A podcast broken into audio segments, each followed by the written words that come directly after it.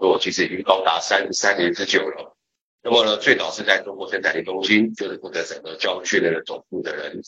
那么我在二十七岁呢，自己出来开始创业，跟当初一家非常微小的公司，现在非常壮大的公司，叫做 Microsoft，跟他们合作高达二十年之久。那在跟微软公司合作的过程中，也有帮微软做过一个叫做校园大使这样子的。但更多的是在一九九九年的时候呢，到中国微软发展。并且做过中国人的教官，其实这个角色也是在做训练老师的总老师。那因为在大陆发展的关系，也曾经接触过一些比较有趣的案，例如像是这个很小小的案，叫做奥林匹克。OK，那也曾经呢获得美国微软公司颁发在专案管理界最有价值的专家。那当然，其实提到专案管理这一块，那各位可能真的很熟悉。不过也有很多人其实会有个迷思，说：“哎，我要不去考些证照？”所以我也是跟大家一样一起迷思的角色，我也去考了一张国际证照。那么，并且呢，也教了四年多这种所谓的国际专业管理师的老师。那么后来呢，我也被二零一四年被金山邀约做金山的市场部顾问。好，OK，以上呢就是我简单的 background 啊。我觉得今天时间有限，所以也希望能够把多点时间让各位同学们有更多的收获，因为。大家都已经准备要出社会开始工作了，所以职场竞争这场战争已经准备好了嘛？那我们在开始之前呢，我想可以跟各位先分享一个，不是我这个台大的一个老师他的一个分享的一个内容。那我把它截录一小段的影片给各位稍微看一下，希望能够对各位有帮助。那我们知道老师其实在职场上表现得非常的卓越。那刚刚我们也提了老师很多的头衔哦，从元大金控的执行长兼总经理到非常多的啊、呃、这些在金融业显赫的职位。是。老师，你觉得这样一路走来，你认为你在职场上做对了什么事？又或者你跟别人不同在哪里？我自己回头看呢，我觉得比较重要的就是我很会找师傅。所以呢，如果我在什么地方听到我们这一行有一个高人，我大概会用一些方法去求见，然后请他收我当徒弟。所以我其实大部分的工作的呃老板都是我自己找的，我好像不太愿意被人家选我，因为我愿意当徒弟，所以我就是很很诚恳的去求师傅。那职场这样子过来，大概。我这一生碰到的每一个主管，都是愿意点评我，包括骂我了，但是他们都是非常诚恳的教我，告诉我为什么要这样讲我。所以我总觉得每一个工作都得了十年的功力。在国际的人才市场上，现在不少的外商也都在亚洲设立他们的据点。是。那其实不少外商呢，他们在看两岸的人才，他们还有一个很重要的评估点是文化。所以有些人说，台湾的自由的文化是我们的一个利器，可以帮助我们在这些国际的公司里面站到好的位置。老师，你认同吗？我我其实做过一个实验。可以分享一下，就是学生要下课的时候，一个人发一张纸，请你写下你父母对你，如果只有一个期许，那是什么？那台大的学生收回来，将近百分之七十的学生写的就是平平安安就好，做你高兴的事，呃，做快乐的事，大概是这样啊。但是清华的学生呢？你你可能会哈哈大笑，但是事实是这样，百分之七八十的学生会写为人民服务，这有点就是他们的言语。那有比较多会写成为行业里拔尖的人，回家乡去服务。那这个很像我，好像我念台大就三十多年前我们会讲的话。那我我这样的对照组，并不是讲。哪个是好或哪个是不好，而是就像一个台大学生课堂里就挑战我，老师，请问你平平安安过一辈子什么错了？我为什么不能做我高兴的事？那我跟那个学生说，其实是没有错，但是我们人生有很多的 agenda，就你有很多的课程你要去选课，那么如果这里面有一项是追求卓越。那你从二十五岁到你五十五岁退休，请问你的追求卓越要在几岁的时候去做？很棒啊，我们台大学生就没再问了。那那个学生就是后来特别杰出，他非常努力，因为他一下就懂了，其实就是要现在去做。那我们都年轻过，你还这么年轻，我们听父母跟我们说教，总是总是会心里有反弹吗？但是如果是真正一个成功的人在你前面，其实我说你两句，我教你，你其实还是很高兴的。那我想，这个就是每一个大学。或者社会上很多的企业都可以采用的师徒制。台湾年轻人要如何提升自己的竞争力？刚刚陈老师提到了自我觉察能力的提升和企图心都是很重要的关键。因为最坏的时代，同时也是最好的时代。希望会对各位有帮助。也就是在职场工作中，自我觉察力还有企图心，特别是自我觉察力的部分来讲的话呢，对，是提升自己的最好的方法。OK。好，那呃，接下来呢，我想要跟各位呢做一些简单的互动一下，希望能够对各位呢今天课程中的这个讲座呢，也会有一些更好的帮助。好，我们来看一下这块地方。我这里呢准备了一个题目想考大家，那也欢迎各位呢可以等一下呢准备好手机，然后来扫描一下 QR code，并且回答一下，你觉得在职场工作中最需要具备什么能力呢？来，来，各位呢，你们可以扫描一下左边的 QR code。然后呢，你就可以，你的手机呢就会出现了一个特殊的画面，叫做民意调查。那各位可以尝试来回答一下。我给各位呢这个三分钟的时间吧，各位试着回答一下。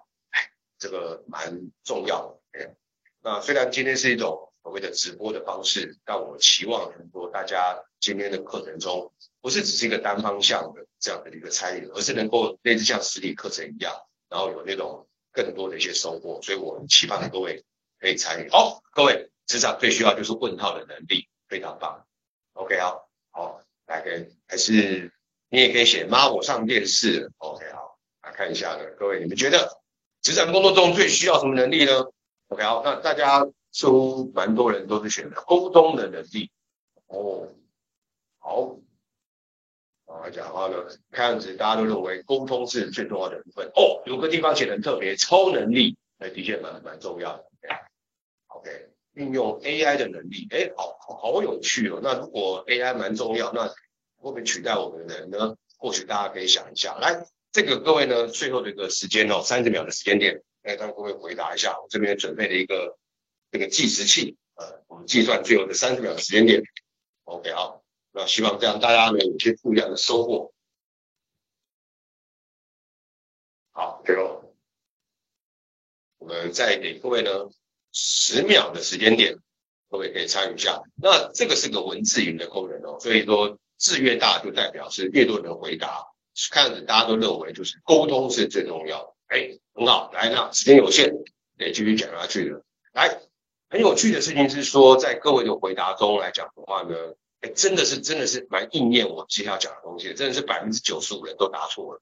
因为各位真的你们的回答答案中来讲的话呢，是不是对了呢？其实真的百分之九十五人都答错了，那答案到底是什么呢？来，我们揭晓给各位回答一下，正确的答案是，OK，哎，你觉得答案是什么？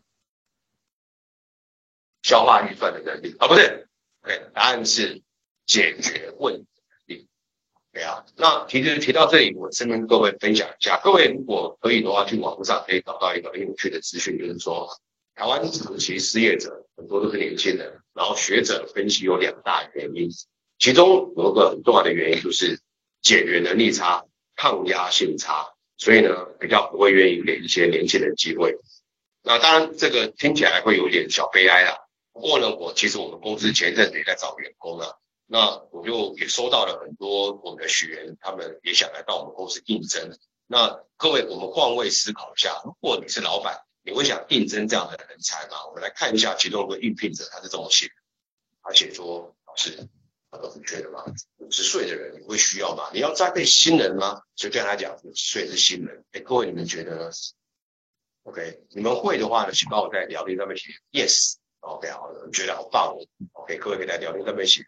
好，那第二个呢，又有一个人是这么写，他说：“老师，我五十多岁了，而且我上我的课哦。然后呢，我现在正在学习 Notion。” OK 啊，这个 OK OK，各位或许都听过这这两套蛮有名的软体，OK 啊，不知道各位听过没有？但不重要，重要的事情是，如果你是老板，你会想要这样的人才吗？哎，各位呢，可以在聊天中回答一下哦。哇，那这个我看不到聊天的样子，看不到聊天，没关系。各位，你们觉得会想要这样的人才吗？OK，来，那没关系，我们继续看一下好了。那另外呢，我们有遇到一个比较年轻，他是这么说，他说我是某某某。然后我想要做哪一份工作，但是呢，因为这工作来讲有个好处，就是说可以从中得到成就感，而且探索自己想要成为什么样的角色。然后呢，像这样子的人，你会想要吗？哎，这个各位或许可以在你的聊天中回答一下。这个是我在过去中收集到的一些资讯哦。那你会在过程中，你会觉得这样的人才你会想要吗？这里的聊天好像大家没有回答。关心，回讯息，yes，哦，有人回答了，对，这就是你最要的人才，这个这个还蛮不错的，我很感谢，这个有人有这么大的勇气，愿意接受这样的人才。那么我分享一个故事吧，OK，这个是一个我们学员他的真实的故事哦，不晓得有没有听过旭东，有听过这位人物吗？OK，那呢，他是一个呃，这个我的学员，他是一个就是。学区中的公关代理人，然后他呢，给他一个小时的时间做面试，那还蛮有趣的。他跟我分享他的面试经验中，其中有五十分钟、五十几分钟的时间点，那个老总呢都在都在说他们记者朋友们啊怎么样子怎么样子，反正一直在在说他的一些，不是说他，而是针对这个记者或者角色来讲的话，有一些微言。OK，好，然后最后来讲的话呢，他给他的短短的五分钟就问。跟我那个学员说，那你觉得你清不清楚你自己想要成为怎么样的角色？来，各位看前一章，前面一章他说他想要探讨自己可以成为什么样的角色，所以同样道理，哎，这边他想要探索自己成为角色，所以呢，那位徐总呢也是问他，那你清楚你自己是是想成为什么角色吗？好，OK，那时候我的学员就回答说，报告徐总。其实我真的不是很清楚，我想成为什么角色。但是我比较清楚的是，你找我们到，你找我到公司来，是需要能够帮你解决问题。好，所以他就录取了。所以到这边也想跟各位分享一个蛮重要的概念。我相信今天来的朋友们，或许你已经准备要成为整个社会新鲜人，或者你已经工作一段时间了，但是。有一个非常重要、非常重要的一环，就是说，别忘掉了，其实职场人最需要具备的是解决问题的能力。OK，好，那我该如何提升呢？这边呢，希望用两个方向来跟各位做个分享。一个呢叫做做人，一个叫做事。好，那其实呢，谈谈我自己吧。其实我自己本身是理工科背景。那我自己理工科背景的时候呢，毕业的时候曾经在一家外商公司工作了一段时间。我的角色呢就是工程师的角色。哦，那工程师做久了会怎么样？哎我也蛮好奇的，想要跟各位朋友们做一个互动一下。因为其实哦，虽然我们今天是走直播，但是直播如果没有跟人互动，那种自言自语的感觉哦，是有点。怪怪的，所以我想好奇问一下各位，你们觉得工程师做久会成为什么？OK，这里有没有谁就在做工程师的呢？有没有谁愿意回答一下？你们觉得工程师做久会成为？哦，有人说机器了，不能这样说，不能这样说工程师的坏话。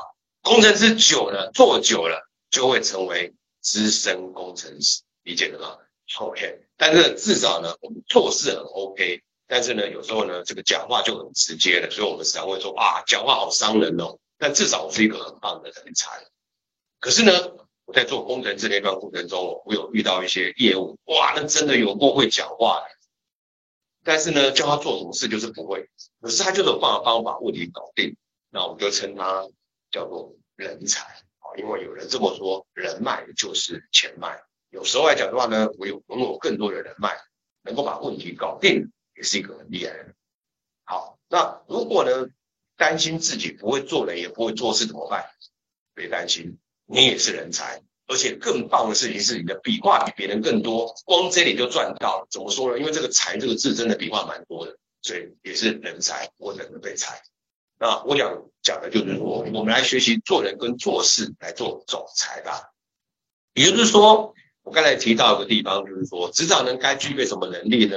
好，那想表达就是做人跟做事，或者就是软技巧跟硬实力这一块地方。那么也可以说是这个呃中国武术中的这个内功跟这个外功这样的能力。那当然刚才各位有提到了，不管是沟通力啊这些东西，其实都是属于内功的这一块。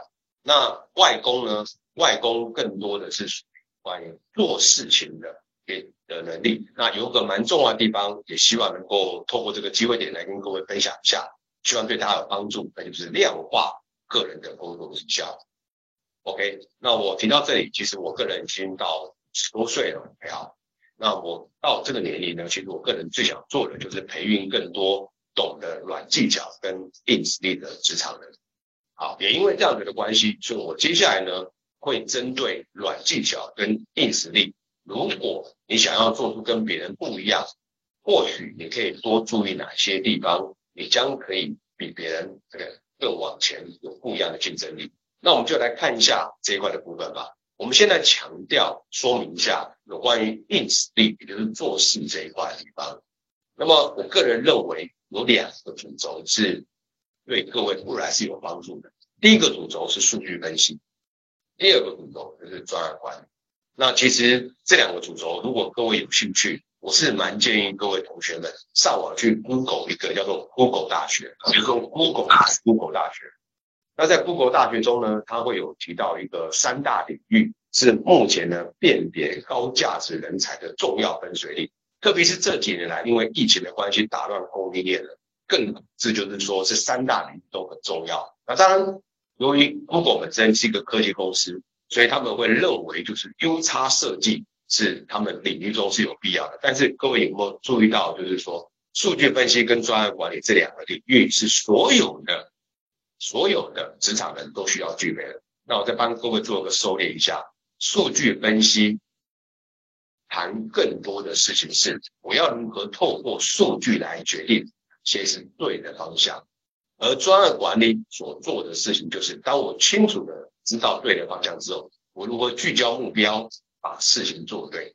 那其实这也是我目前正在做的事情。那以上跟各位分享一下。在整体的硬实力这两块地方，我是蛮建议各位一定要把这块能力加强。当然，各位都说软技巧很厉害啊，很重要。那软技巧沟通这一块地方，也跟你们分享一下，很好记，也希望能够对大家帮助。软技巧大概分成三，一块是一对一的技巧，一块是一对多的技巧，另外一块就是多对多的技巧，大概就是这三种吧。不管是一对一，不管一对多，不管多对多。那我先分享一下什么叫做多对多。多对多就是一群鸟在叫，OK，就是像这样的状况哦。那各位，我想应该我们不用学鸟语了啦。好，所以我来主要分享就是一对一跟一对多吧。一对一其实我必须讲，就是它是一个蛮重要的沟通艺术，而整个沟通我必须要跟你们清楚的说明。这里很重要哦，希望能够对大家帮助。沟通的重要的目的是让彼此的关系是不是能够更上一层楼？请记住这里的重要性。沟通的目的是让彼此的关系看有没有办法做到更上一层楼。那么，另外还有一个是一对多，一对多呢，则是一个简报技巧。那简报技巧呢，可以这么说，它是一个说服的技巧。那么它的目的只有一个。就是让台下认同你的观点，并且愿意分享。那么，以上就是我个人觉得，在各位未来的职场工作中需要强化这块领域。而我现在跟你们分享这一块地方，其实我昨天正好到一家荷兰商很大很大的药厂，他们本身也是聚焦，就是这四大领域，是认为成为一个职场精英必备而且一定要会的相关能力。那我接下来的话呢，就打算呢，利用呃短短的三四十分钟，来跟你们分享一下这四大领域要如何去强强化这一块。那我们先针对第一块吧，就是数据分析的能力吧。OK，好来，那我先好奇的问各位一个问题哦，你们清楚知道为什么要学习大数据吗？我们现在都在讲这种数据分析 AI 时代，为什么需要呢？跟你们分享就是说，你想要超越别人的重要的关键，就要取得话语权。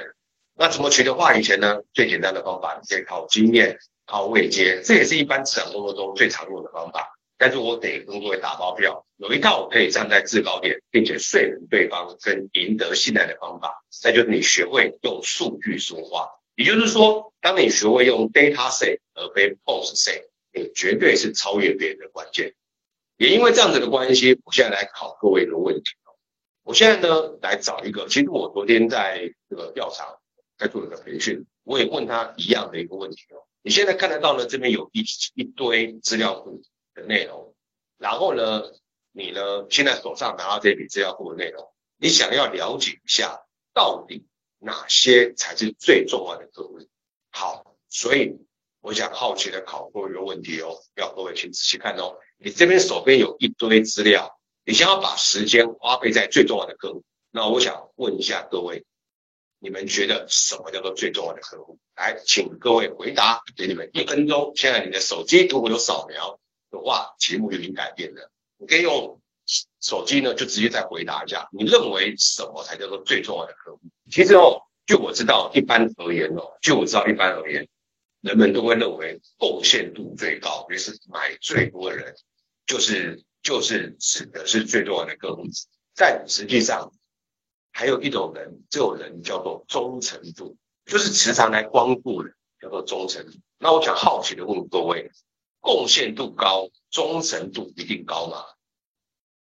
应该是不一定吧。所以呢，这种状况之下，当你面临到这么多的数据的时候，你要如何去找到什么叫做最重要的？所以我必须要跟你们讲一下，如果如果你懂得用电脑，其实最简单用 Excel，而且你不需要最新的版本，甚至你用这种早期的两千，你就可以很清楚的可以用这样的简单的叫做枢纽分析这样的功能。好。我要跟你们分享的重点不是枢纽分析，而是你懂不懂利用枢纽分析这些操作来做出一个可以做分析的报表。所以我现在给各位看一个，接着直接给各位看一下我做出来的一个成果，让你们更清楚的掌握。我不知道你现在有没有看到我现在目前这个的画面，分析报表的画面。我看一下啊、哦，看一下你们的分析报表画面变得是这样，视窗来给各位看一下。现在请看一下哦。我可以透过这个，我们做完分析，我会以为客户二十一最重要，但是实际上你会注意到，客户二十一是没有忠诚度的，但他的贡献度高，可是忠诚度却没有。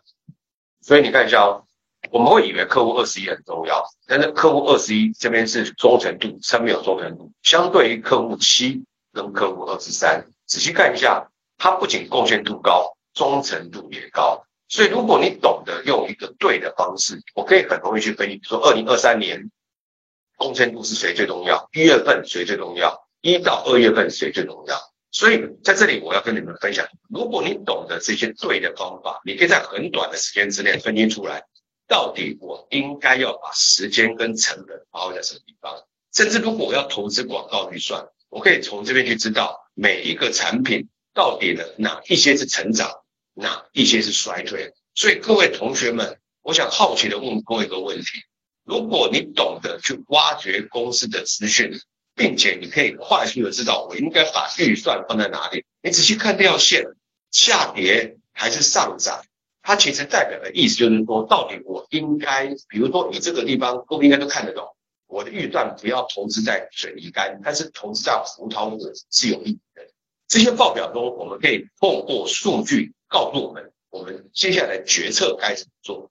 你们觉不觉得这些是该学的东西呢？OK，我现在再把画面再回到我的投影片吧。OK，我想跟各位分享的地方就是说，在在一般我遇到的太多太多学员们，他们都一直以为就是说我要去学习 Excel 什么功能啊，学习枢纽分析啦，学习 VBA 啦，学习函数啦，学习 Python 啊。错，其实你们要学习的是解决问题的东西。话说，在二零二零年的时候，其实就有一家公司，他花了三十万，请我去做一件事情，就是做客户分众管理，而我所用的就是用 Excel 就可以轻易的直接做出来，哪一些是我们所谓的贵客，哪些是我们的新客，哪些是我们常客，甚至去预估出他们的回购周期，进而进行有效的规划。今天因为时间很短，所以我会举一些例子，让你能够更清楚了解。那我现在再举一个下一个例子，这是一个刚毕业没多久的一个菜鸟，才来公司两个礼拜。那他怎么拿到这么大订单？我们来看一下这个故事吧。首先，他的老板一定是那一长得很欠揍的，啊，不是，就是那一股很很很油条的样子。他就说：“你已经来两个礼拜喽。”是的，我会努力加油的。然后呢，紧接着他会这么说：“说那么多干嘛？给我去跑客户吧。”好，那接下来可能问老板：“老板，请问你要什么呢？”你们觉得老板要什么？当然要订单的嘛，对吧？那那那那我该怎么做呢？好，当然也注意到，如果他问这样的问题，老板就会说：“我请你来干嘛？我想办法去达成吧。”所以说呢，这个时候呢，他就开始可以做什么行为呢？他就可以从这里面的客户中去把过去的资料捞到，捞到完毕之后呢，他其实去找出销售最好的前十项。好，紧接着他在做一件事情，找出来哪一些产品是未来有发展的趋势，并且是结合一种叫做 BCG 矩阵的概念。各位或许不了解这在讲什么，稍微解释一下哦。呃，我不晓得各位清不清楚的知道，如果我现在要投资预算，我要把钱投在哪里？对，这好像没办法跟学生互动。对，这我就不知道了。大家清楚吗？如果你有一笔预算，可以把钱投放在哪里？一般人的回答就是说，效益好的嘛，利润高的嘛，其实并不是哦。在一个叫做波士顿理论会讲到的地方哦。产品会分四种象限，一种象限就是说，它的确带来蛮高的市占率了，但是未来的成长率是低的，这叫做金牛。而如果还有一种产品是未来的成长率越来越高的，这叫做明日之星。那另外一种产品就是我呢，怎么样做，翻到就是救不起来，就叫做问题不同的问题是。最后一种没机会叫做受控。好，所以我其实今天课程中，我刚才跟你们讲这四大方向。我就是要告诉各位，未来的明星你应该聚焦在哪里？也因为这样子的关系，它呢就是可以透过这个我刚才讲到，其实 Excel 的枢纽分析表就可以做得到了。我今天不是跟各位讲这工具有多厉害，因为各位你再怎么样花时间去学习 Excel，你也不见得知道什么叫做明日之星。而且呢，紧接着一个重点就是说，他再去分析到找到该客户的相关资讯。OK，所以我这边就很好奇，在问各位一个问题了。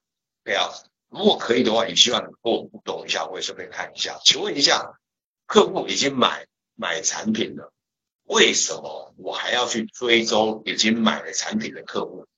请问各位，请问各位，为什么要这么做？有谁愿意在聊天中回答吗？我想好奇的问各位一个问题：客户已经买了产品。我为什么还要再花时间再去找到之前买过产品的客户资料？有没有谁愿意回答一下？满意度分析，让他买更多。OK，好，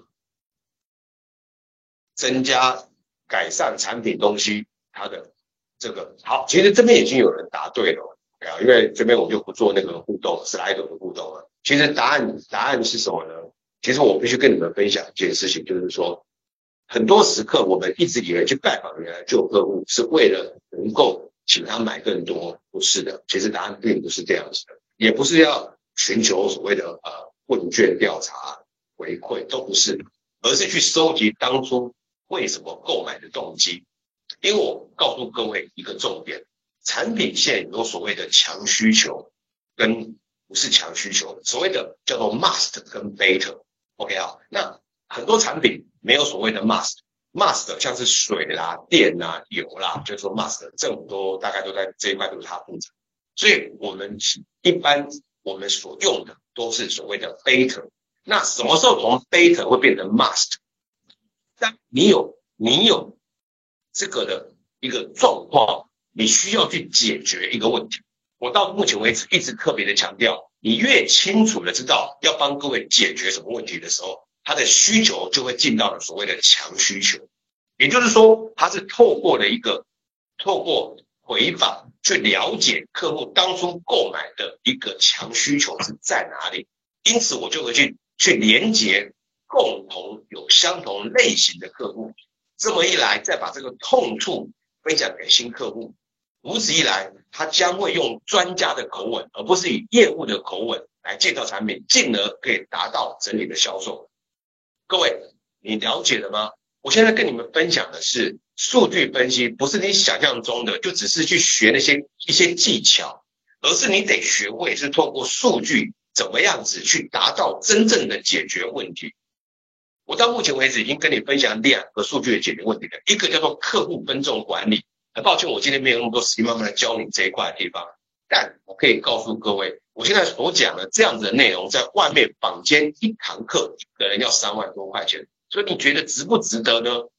你，我想讲的就是，外面竟然有人愿意花这笔钱来参加这个课程，这代表什么意思？代表就是企业需要，企业需要。你想成为这一块的人才吗？自己来做决定吧。而我刚才也一直跟你们做一个分享，太多企业导入的最长的迷失在哪里？我们提到那个大数据工具，外面坊间有很多。最有名是哪一套？各位可能在学校的时候听过一个叫做 SPSS，还有叫做 Tables。然后呢，你们可以听过另外一套叫做很有名的叫做大数据资料分析师。各位听过最多的就叫做 Python。我们甚至看到一个很有趣的现象，就是说这个 Python 是标配，Excel 是打杂的。真的是这样子吗？好，所以我看到之前曾经有一个很有趣的现象，这是真实的故事，就是曾经有一个学员。一个我们的学员，他来参加我们叫做大数据精英培育计划，然后他就跟我分享，就是说老师跟他说呢，毕这个毕业之前一定要把 Python 给学好，因为这个时候出去之后一定前途无量啊。然后我就跟他聊说，正好目前来参加这个讲座的有很多大哥哥大姐姐，你就问他们哪一家公司他们有在他们有在使用 Python，结果台下没有人举手，那我就拍着他的肩膀跟他讲，你是毕业的，你老师还没有毕业。好，那我提到这里，我想跟各位分享，其实没有对错啦。那我也问了一位工程师说，Excel 跟 Python 差别，那他也很热心的帮我回答，他的回答就是，我果然觉得他真的是工程师，我完全看不懂在讲什么东西。，OK，那我还是跟你们强调一件事情，就是请各位注意这个观点，我今天要跟你们分享这个所有的你需要加强的部分，都是要加强。解决问题的能力，而不是教你们去学这个学那个。而我告诉各位，像这些很专业的工具中，其实 Excel 其实就可以解决掉不少的问题的。只是你懂不懂的这一块，还是你只是学会了用 Excel 去学习所谓的 VBA 函数、枢纽分析，其实并不是这样子的。而业界也会需要类似这样的 Power BI 这些东西。总而言之，我希望各位同学今天在很短的时间之内。而我以过往的经验告诉各位，企业要的事情是，他们有很多分散的资料，可能来自于不同的活页簿，来自于不同的档案，甚至呢，当你从大型主机捞进来资料，或者是合并的报表，你懂不懂得从这些报表中去做一些解？接下来呢，做出一个战情室，就是仪表板的概念，然后呢，进而呢，能够从里面去找到关键的数据，像我刚才提到的。贡献度跟忠诚度，并且做出我刚才讲金牛、明之星这样的报表，而再做出一个仪表板出来，让老板眼球一亮。如果你懂得这一块，给你保证绝对是企业要的人才。现在我要跟你们分享的，你现在看到这些画面都是用 Excel，而且不写生字出来的。我们也有学员跟我分享，因为这样子的改变带来他整个的变化。像这右边这位本来是在全家。从店员，他不甘心只是一个店员的，做到了店长，做到了督导，甚至做到了总部，这就是他的一个非常大的改变。这边跟你们分享。接下来呢，我想跟你们再分享下一个领域，也就是我刚才提到的，就是下一个计划的部分。我刚才提到的四大计划中的下一个领域的计划叫做专案管理的计划。等下不晓得你们可以做 slide 吗？我们来看一下专案管理长，来。提到专案管理，其实很多企业都会想要去学。那我想好奇的问一下，你们认为什么叫做专案？大家答案呢？我也跟各位分享。哎，其实我以前早早期在教 PMP 哦，所以我们我们得到下一页的，不好意思哦，一个案子哦，跟没讲。什么就是专案？专案就是 project，project 就是专案，跟没讲一样。那我分享一下，学习 PMP 之后呢，我学到了专案就是一堆文字。那到底什么是专案呢？其实我不晓得各位有没有遇过个情形，什么情形呢？专案的特色很好记，叫做零、一、二。我再说明一次，零，什么叫做临？叫做临时性。你的工作中会有遇到个临时性的案子吗？你有遇过个情形，从来就没做过的事，叫做唯一性？你有遇过个情形，就是做出来结果老板不是很满意，要求你再做第二次的修改？请记住，当你遇到了零、一、二，也就是你的工作中交办并你的主管交办了一个你完全不熟悉的工作，一个模糊不清的案子，或者是。在限定时间之内完成的工作，以及你的工作表现不好，需要被优化。以上，如果你以上这几句，这个就是个专案。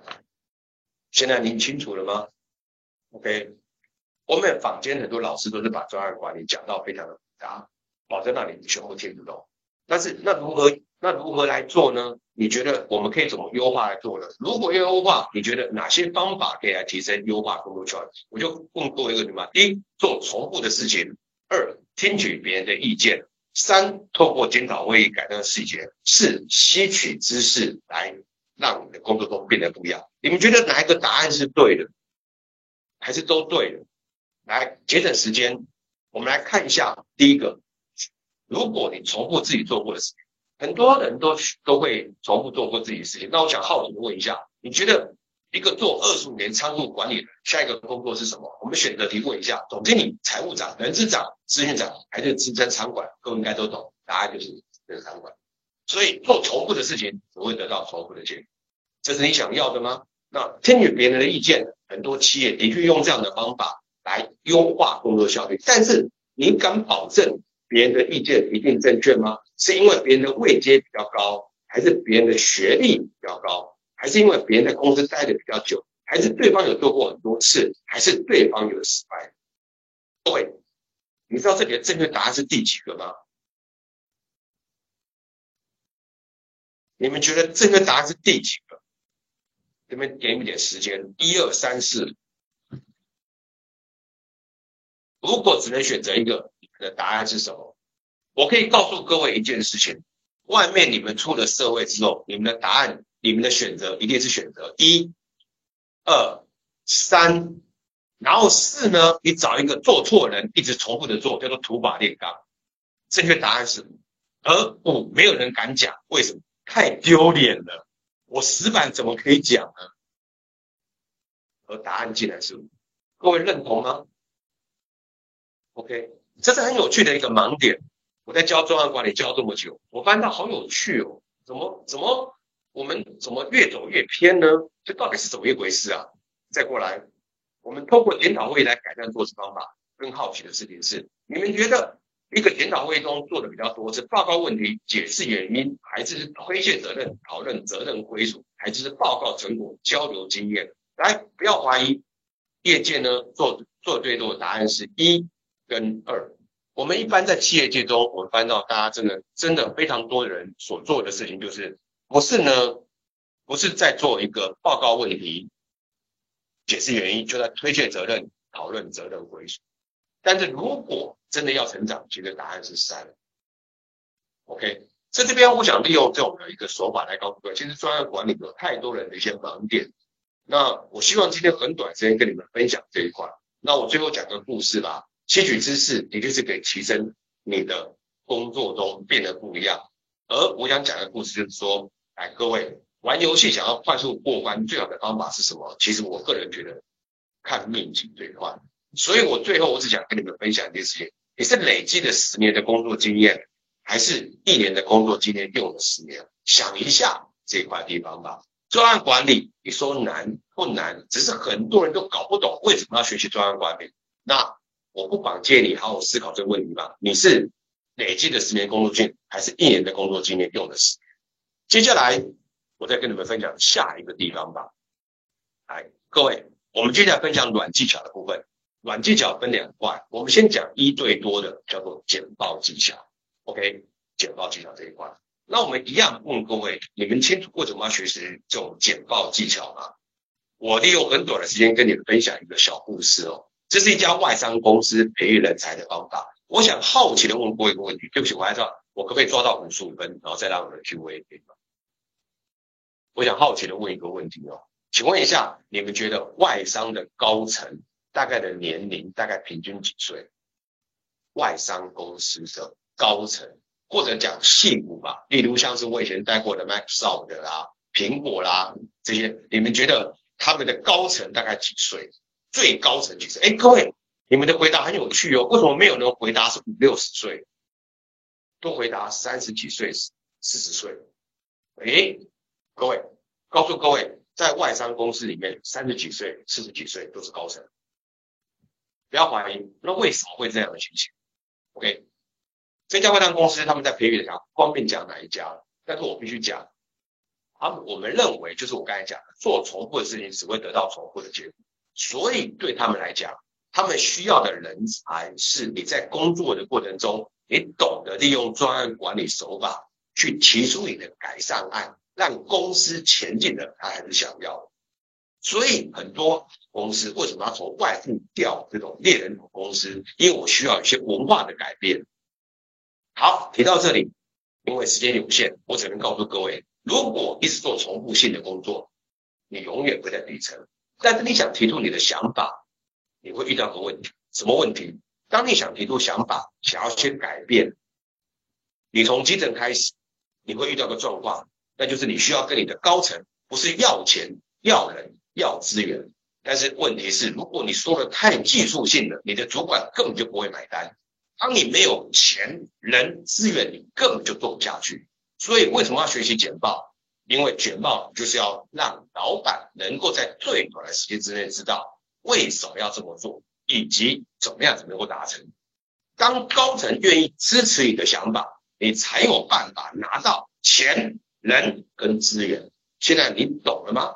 这个是非常重要的逻辑。所以简报其实我告诉各位，它是一个一对多的说服技巧。你只有一个目的，那就是让台下认同你的。观点，并且愿意跟随。我可以这么说：好的简报让台下为之催眠，烂的简报那就是为之睡眠。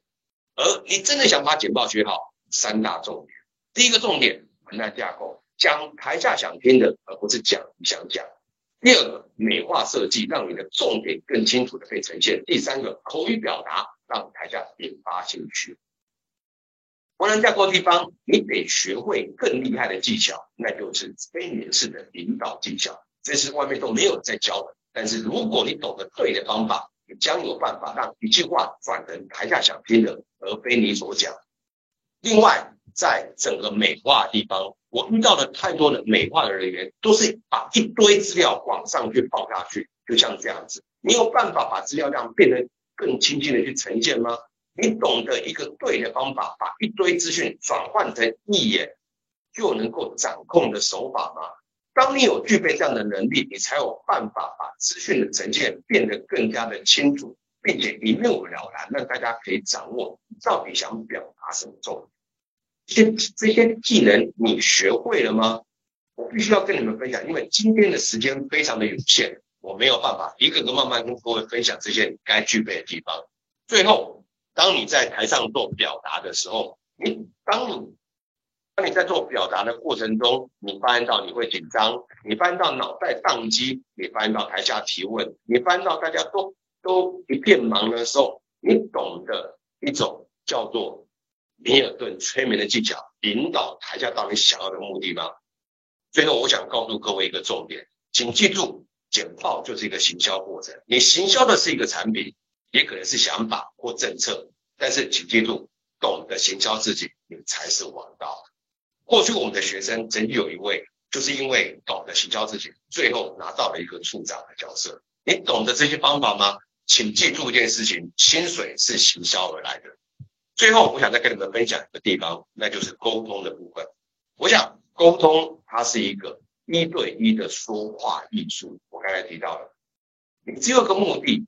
那就是让彼此的关系更上一层楼。提到这里，因为今天时间很赶，我最后想跟你们分享一下，大家都认同沟通很重要，但是为什么沟通都没有改变呢？因为你没有学会沟通的前的一个小技巧。我们在毕业的时候、工作的时候都会学到工作 SOP，学到产品知识，学到了解各部门规章办法、基本话术跟工作回答，但是你不会知道沟通的潜规则，你也不会听到沟通的逻辑。这一块是学校不会教你，公司也不会教你这一块地方。而如果你懂得一种 pacing and leading，先跟后带，先沟后领的方式，你才有办法真正的去改变对方。今天我只想告诉大家，你们会遇到的盲点将会到这里，但我不会慢慢的告诉各位这一块怎么来做，因为今天没有那么多时间。我只会告诉大家，当你大家都懂。但是不见得是要开始。最后，如果各位对我们这些东西有你觉得有兴趣，想要更进一步的了解，我建议你们到我们的专案管理轻松学的粉丝页，帮我们按赞跟五星好评，我们会再给你更多的相关资讯。里面呢就会提到了，你可以下一步怎么去改变你自己吧。谢谢老师，今天很精彩的分享。